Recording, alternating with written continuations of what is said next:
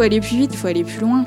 C'est important de continuer les études et d'en proposer pour euh, toujours plus s'adapter aux patients, à leurs demandes, à ce qu'elles attendent.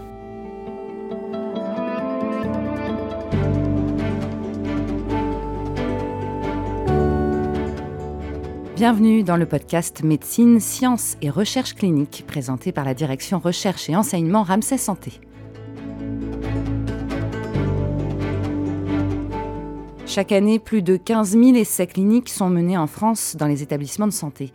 Ces études sont réalisées par des médecins et des chercheurs pour tester de nouvelles voies de traitement, de nouveaux protocoles, de nouvelles techniques à la recherche d'un bénéfice pour les patients. La publication des résultats de ces essais est l'étape finale, la consécration que tout le monde attend. Mais avant d'y arriver, la route est longue. De l'idée innovante à l'écriture du projet, sa validation, sa mise en place, son recueil de résultats, ses calculs statistiques, pour les soignants et les scientifiques, c'est souvent un parcours rempli de surprises, de joie, mais aussi de déconvenues. Et tout cela en un temps incompressible. Chez Ramsay Santé, au sein des cliniques, la recherche prend aujourd'hui une très grande place. Elle est faite d'hommes et de femmes riches d'idées et de bienveillance pour l'avancée de la médecine. Nous avons pénétré cet univers pour découvrir l'envers du décor de ceux qui font la recherche aujourd'hui, c'est-à-dire les soins de demain. Aujourd'hui, nous nous rendons à Valence, à l'hôpital privé Dromardèche du groupe Ramsay Santé, rencontrer Sophie Lantôme, docteur en psychologie clinique. Docteur Lantôme s'occupe d'une étude clinique sur les soins de support pour les patientes qui ont un cancer du sein. Être investigatrice dans un essai clinique, c'est une aventure qui est complémentaire de celle d'être soignante. La psycho-oncologue est les deux à la fois et nous raconte son envie de faire le plus de recherches cliniques possible pour améliorer la qualité de vie des patientes. Nous nous sommes retrouvés alors qu'elle recevait Nathalie en rémission de son cancer du sein, un an après sa dernière consultation. Je m'appelle Nathalie, j'ai 46 ans. Et j'ai eu donc un cancer euh, du sein il y a à peu près un an et demi. Et aujourd'hui, ça va, je suis guérie et je suis euh, suivie tous les six mois. Moi, j'ai eu un, cancer où euh, la tumeur a été prise à temps. Je n'ai eu que de la radiothérapie. Donc, je dis que parce que du coup, c'était assez dur aussi à vivre par rapport aux autres dames qui avaient eu, elles, de la chimio. Euh, donc, j'ai pas voulu faire les soins qui nous proposaient parce que je me sentais pas je me sentais pas légitime puisque moi j'avais encore mes cheveux, enfin j'avais que de la radiothérapie. Et on m'a quand même conseillé d'aller voir euh, donc euh, Sophie pour suivre un peu une séance de psychologie. On arrive euh, à son bureau. Bonjour. Bonjour Nathalie, comment allez-vous? Ça va, merci, vous aussi. Je vous en prie, installez-vous. Alors racontez-moi un petit peu comment vous vous sentez un an plus tard. Beaucoup mieux, grâce ben, à ce cancer, on va dire, et surtout à vous, euh, ben, j'ai appris aussi à me faire confiance et euh, voilà, à dire un petit peu ce que je pensais et puis me faire, euh, voilà, me faire du mal en gardant les choses. Parce qu'effectivement, si on, si on fait un petit retour en arrière, quand vous étiez venu me voir à l'époque lors de votre parcours de maladie, si je me souviens bien, hein, vous aviez ce sentiment un petit peu de ne pas vous sentir légitime à demander cette aide psychologique? Et puis euh, une, réelle détresse par rapport à, ce cancer qu'on vous renvoyait comme euh, quelque chose de pas grave, de petit, alors que voilà, il y avait toutes ces émotions à côté euh, qui étaient difficiles. Oui, tout à fait, oui, c'est ça. effectivement, au début, ben, j'ai essayé d'être forte hein, en disant j'ai que de la radiothérapie et je me sentais vraiment pas légitime face aux autres dames qui, elles, avaient de la chimio. donc, une personne m'a dit de, venir vous rencontrer parce que je n'ai pas, je n'ai pas fait du tout euh, le parcours de soins où il y avait euh, de la sophrologie, tout ça. Je me sentais pas du tout euh, à ma place. Et c'est vrai que voilà, grâce aux séances qu'on a eues ensemble, je, voilà, ça m'a permis d'être un peu plus sûre de, de, moi et de me dire qu'effectivement, j'avais quand même été malade. Qu'est-ce qui vous a le plus aidé, du coup, dans, dans cette espèce de transformation? Vous m'avez orientée, en fait, puis rassurée. J'avais des séances de rayons. Euh, donc j'ai dû venir euh, deux mois après mon opération. Et vous êtes venu sur la pointe des pieds en me disant je me sens pas légitime de demander euh, de l'aide auprès de vous. Il y, a, plein d'autres femmes qui sont beaucoup plus malades que moi. Tout à fait. Et je pense que la première étape qu'on a dépassée, c'était vraiment l'acceptation de bah, j'ai un cancer en fait. Et mm, que ce soit un petit ou un gros, peu importe, c'est un cancer et il y a toute la symbolique derrière que ça occasionne. Qu'est-ce que ça crée chez moi? Quelles émotions ça implique? C'est vrai que ce cancer, je l'ai caché en fait pour blesser personne. Enfin, je voulais pas que les gens soient tristes parce que j'ai une fille qui a 17 ans, enfin qui avait 17 ans, et euh, j'avais tellement peur pour elle que ben, j'ai toujours euh, dit que c'était pas grave. Je me suis menti en fait à moi-même par rapport à mon conjoint. Ben, j'étais toujours de bonne humeur, j'ai jamais pleuré euh, parce que je voulais pas que voilà que les gens me voient triste. Et du coup, je pense que c'était pas c'était pas l'image en fait que les gens voulaient aussi qui voulait de moi, parce que ma fille me le disait, mais maman, je comprends pas pourquoi tu pleures pas, mais je le faisais pour elle, quoi.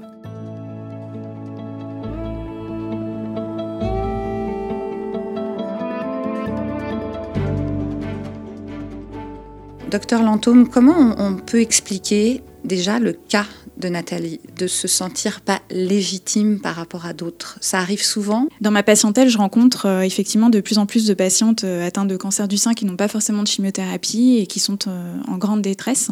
Ça rejoint un petit peu les, les résultats que j'avais déjà montrés dans ma thèse où j'avais mis en évidence que six mois après la fin des traitements, les patientes qui n'avaient pas reçu de chimiothérapie étaient plus en détresse psychologique et avaient une moins bonne qualité de vie que les patientes qui avaient reçu de la chimiothérapie. Comment on l'explique euh, Le fait qu'on n'ait pas de chimiothérapie, ça renvoie au fait qu'on a un petit cancer et que euh, n'a pas forcément besoin d'autant d'aide que les patientes qui reçoivent de la chimiothérapie. Parce que la chimiothérapie est considérée comme un traitement lourd comparativement à de la radiothérapie. Dans la réalité, c'est pas le cas. Euh, les patientes souffrent tout autant qu'il y ait de la radiothérapie, qu'il y ait de la chimiothérapie ou qu'il y ait qu'une simple chirurgie. Car même une simple chirurgie, en fait, c'est une effraction totale du corps. Donc n'importe quelle patiente a besoin d'une aide euh, et d'être accompagnée euh, dans ce parcours-là, quel que soit le traitement qu'elle a reçu. Alors, d'avoir suivi euh, toutes ces femmes non Nathalie pendant quelques années, est-ce que c'est ça qui a fait que vous vouliez passer à l'étape au-dessus, c'est-à-dire de proposer cette fameuse étude dont vous allez nous parler, qui va mettre en avant l'importance des soins de support? Il y a déjà des études euh, nord-américaines qui ont été euh, réalisées justement sur l'intérêt des soins de support pour certains types de cancers, sur la survie même des patients. Et qu'il y avait un intérêt euh, très important au niveau de la qualité de vie. Et donc, je me suis dit qu'il y avait forcément quelque chose à faire de ce côté-là, en tout cas sur l'Institut du sein Dromardèche. On souhaiterait en fait améliorer hein, la, qualité de vie, rendre la prise en charge globale, personnalisée. Et je me suis dit qu'un des critères qui pouvait jouer aussi sur cette qualité de vie, c'était l'accessibilité aux soins euh, de support. Et tout comme euh, dans le cas de Nathalie, euh, qui est venue sur la pointe des pieds rechercher cette aide psychologique, je me dis qu'il y a aussi d'autres patientes qui doivent être dans ce cas-là et qu'il ne faut pas passer à côté. Ce qui est important, en fait, c'est de développer encore plus les soins de support, mais surtout de venir les valider scientifiquement. On a un certain nombre de soins de support qui sont validés, comme par exemple euh, l'intérêt de suivi psychologique euh, pendant les parcours de soins.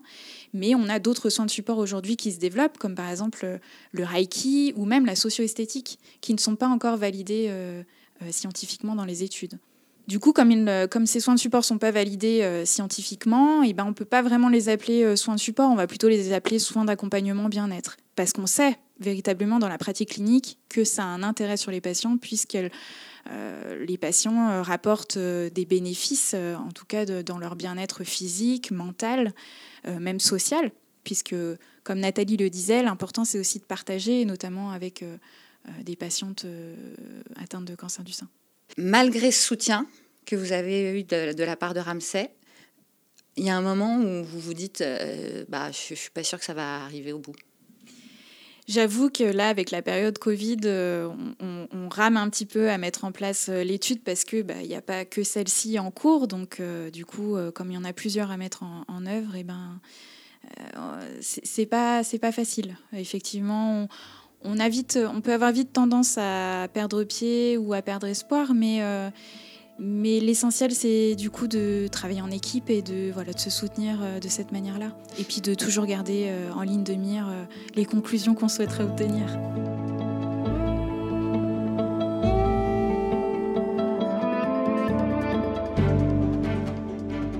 Il va se passer comment ce protocole? Vous allez bientôt commencer. Combien de patientes On est parti sur à peu près 300 patientes qui devraient rentrer dans l'étude donc à partir de septembre. On a eu un petit peu de retard sur la mise en place de l'étude à cause de la crise sanitaire. L'étude euh, ne va pas bouleverser en fait la prise en charge des patientes dans le sens où c'est du non interventionnel, c'est-à-dire qu'on va évaluer sur quatre temps distincts euh, la qualité de vie et d'autres critères euh, qui peuvent influencer la qualité de vie chez ces patientes. Donc les patientes seront rencontrées sur quatre temps après, après l'annonce du cancer, après la chirurgie, après la, chimiothérapie ou la radiothérapie en fonction de, la présence ou non de chimiothérapie dans le parcours de soins des patientes, et euh, à six mois après la fin des traitements. L'idée, c'est vraiment d'évaluer longitudinalement euh, la qualité de vie des patientes euh, tout au long de leur parcours de soins et de vérifier si elles ont eu accès et à quels soins de support en fait elles ont eu accès durant le parcours. Alors l'inclusion devrait durer environ 12 mois pour un temps d'étude de 30 mois. Les retombées, c'est surtout vraiment garantir euh, aux patientes une meilleure qualité de vie, optimiser l'accessibilité aux soins de support, et puis pourquoi pas, et ça c'est euh, euh, vraiment dans un petit coin de ma tête, et j'espère que Ramsey suivra, c'est de proposer en fait un recueil d'évaluation de la qualité de vie sur des tablettes tactiles. voilà, c'est vraiment apporter la nouvelle technologie au confort du patient. Et euh, vraiment, euh, moi, j'aimerais qu'il y ait des petits warnings et que ça permette, euh, voilà, sur nos écrans, de dire, bah voilà, telle patiente va pas bien, il faudrait lui passer un petit coup de fil ou il faudrait là qu'elle vienne plutôt à son rendez-vous. Votre étude, elle touche tous les soins de support ou juste l'aspect psychologique? Elle concerne tous les soins de support. Est-ce que vous avez peur quand vous voyez des femmes comme Nathalie de ne pas trouver assez de gens à recruter pour votre étude? Parce que justement, ils auraient eux-mêmes peur de venir, de le faire, de ne pas se sentir légitime Est-ce que, est que ça, ça vous effraie un peu ou pas du tout? Franchement, pas du tout. Réellement, pour avoir déjà euh, réalisé d'autres études, les patients sont euh, plutôt euh, intéressés et se sentent impliqués dans les études cliniques et notamment euh, quand il s'agit de vouloir améliorer euh, la qualité de vie des autres ou des futurs patients en fait qui vont arriver euh, prochainement malheureusement. ça donne en fait une forme d'utilité aussi à leur parcours. Ils se sentent utiles et et ça leur, ça leur fait du bien, mine de rien. Ces essais cliniques, est-ce que vous avez l'impression qu'on devrait en faire beaucoup plus, notamment dans votre secteur?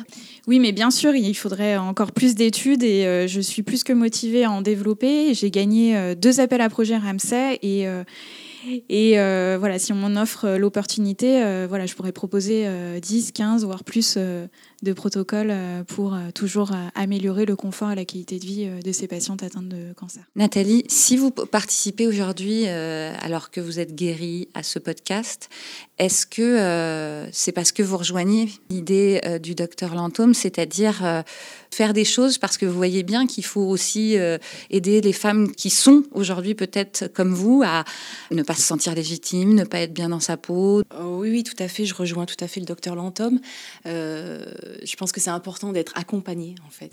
Je trouve qu'il faut euh, écouter, être accompagné et peut-être aussi rencontrer des gens qui sont dans la même situation que nous. Et nous, pouvoir se, confier un petit peu, parce que quand on parle de la maladie à des gens qui n'ont pas vécu la maladie, ils ne le comprennent pas, en fait. Ils savent pas ce que c'est cette maladie.